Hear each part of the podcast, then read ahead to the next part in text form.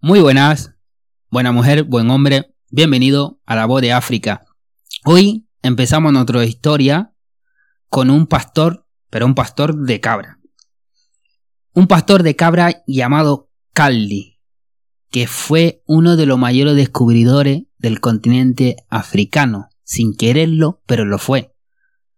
Esta historia empieza en Abisinia, en la actual Etiopía, con un pastor llamado Caldi que paseaba su cabra y era poeta por naturaleza y además tocaba la flauta. Un día vio a sus cabras rodeado en un árbol con un fruto rojo en la que se ponía a consumirlo y no paraban de saltar de energía y agitado y no entendía el por qué. Pero sin embargo, del miedo a probarlo por si estaba envenenado o le podía producir algo, no se atrevió.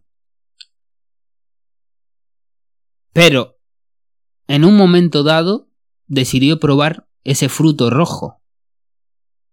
Cuando lo probó, dicen que el hombre se sintió tan excitado, con tanta energía, que sintió que nunca volvería a estar cansado, que sintió que podía contar la mejor historia de su vida. Y se dice que en ese momento escribió poesía a su novia. Y que cuando regresó a casa se lo llevó a su padre. Y probaron consumir ese fruto rojo. Lo hervieron, pero sin embargo el sabor era muy agrio, no les pareció agradable al tirarlo al fuego, produjo un olor muy agradable. Y en ese momento empezaron a probar el café con infusiones. De esa manera, pero la hoja del café. Y al pasar un tiempo, el café llega a la mano de los árabes, en la que estos empiezan a consumir el café en granos secado y forma parte de la vida de los sultanes en la que empieza a extenderse por todo el mundo árabe, en la que se monta cafetería, en la que forma parte de su vida. Pero sin embargo, cuando los árabes llegaron a estar al dominio del imperio turco, esto también integran el café en su vida.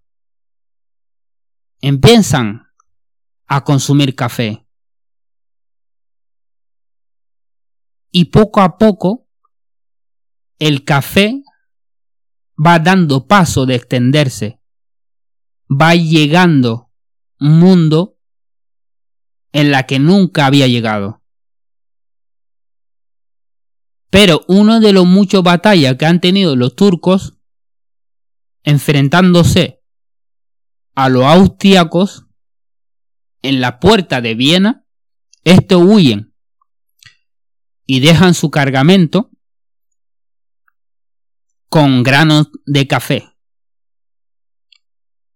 Y los austriacos, sin darse cuenta lo que se trataba, estos deciden quemarlo.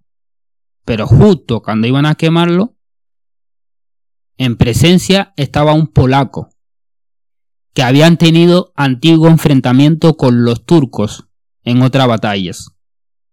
Y le dice, pero ¿qué hacen? No se atreven a quemar esto.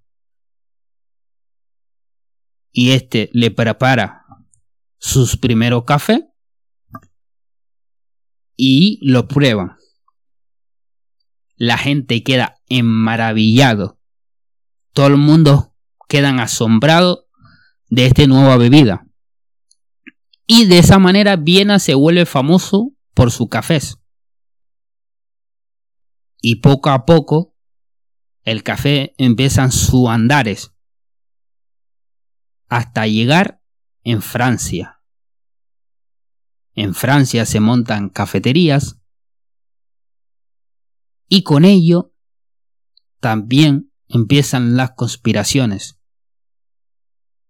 Pero sin embargo, el café resolvió uno de los mayores problemas de la historia, que era la bebida. Se dice que en Europa era normal ver a la gente borracha y cayéndose desde la primera hora de la mañana. Y era un problema para la sociedad. Y el café fue ese punto de escape. El café fue ese sustituto del alcohol, en la que se empezó a consumir en Francia, en esas cafeterías en la que por primera vez la gente podía sentarse, reunirse y hablar. Y de ahí se dice que se empezó a hablar de la Revolución Francesa.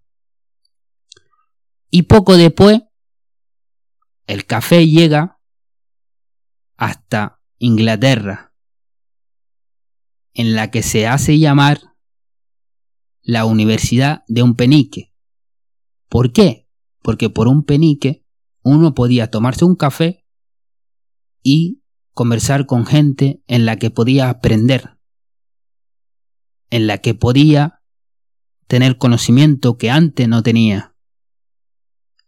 Era un privilegio, poder conversar con cualquier persona en una cafetería en Inglaterra de aquellos momentos. Pero sin embargo, como la historia mismo dice, ahí no se queda el café. Empieza sus andares y el café llega hasta América. ¿Cómo entra el café en América? A través de Brasil. Pero sin embargo, la llegada del café en Brasil también trae uno de los mayores tragedias de la historia de la humanidad, ya que el café es el responsable de que se ampliara la esclavitud en Brasil más de 80 años más ya que el, el consumo de café hace crecer la demanda de los esclavos. Es decir, antes del café ya había esclavitud, ya que tanto el algodón como el azúcar ya hacía demanda de mano de obra. Pero sin embargo, el café fue uno de los mayores responsables de una de las mayores traslado de la historia de las personas en Brasil. Se dice que más de 6 millones de personas fueron llevados a Brasil y que fue uno, de los últimos países en abandonar la esclavitud. Y desde Brasil, el café llega hasta Colombia, que como todo el mundo sabemos, llega a formar parte de su historia, parte de su identidad, en la que no se puede hablar de Colombia sin café. Esa es la historia del café. Pero recuerden, el café nace en África, nace en Etiopía, en Abisinia, por un pastor llamado Caldi. La próxima vez que vayas a tomar un café, recuerda de dónde viene. La próxima vez que diga, necesito despertarme, necesito consumir esta bebida, recuerda quién lo descubrió. Lo descubrió un pastor llamado Caldi. Esto es la voz de África. Gracias por escucharlo.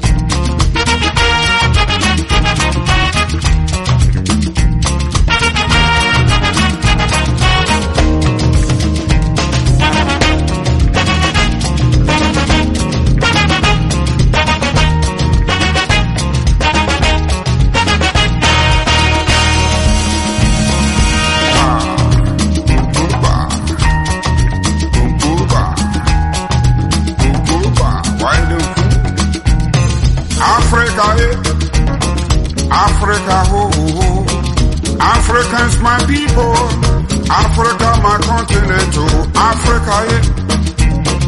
Africa, oh, oh, Africa, my continent. Make you listen to me, yo, yo. What is happening? What is going on? What is happening? What is going on? What is happening? What is going on?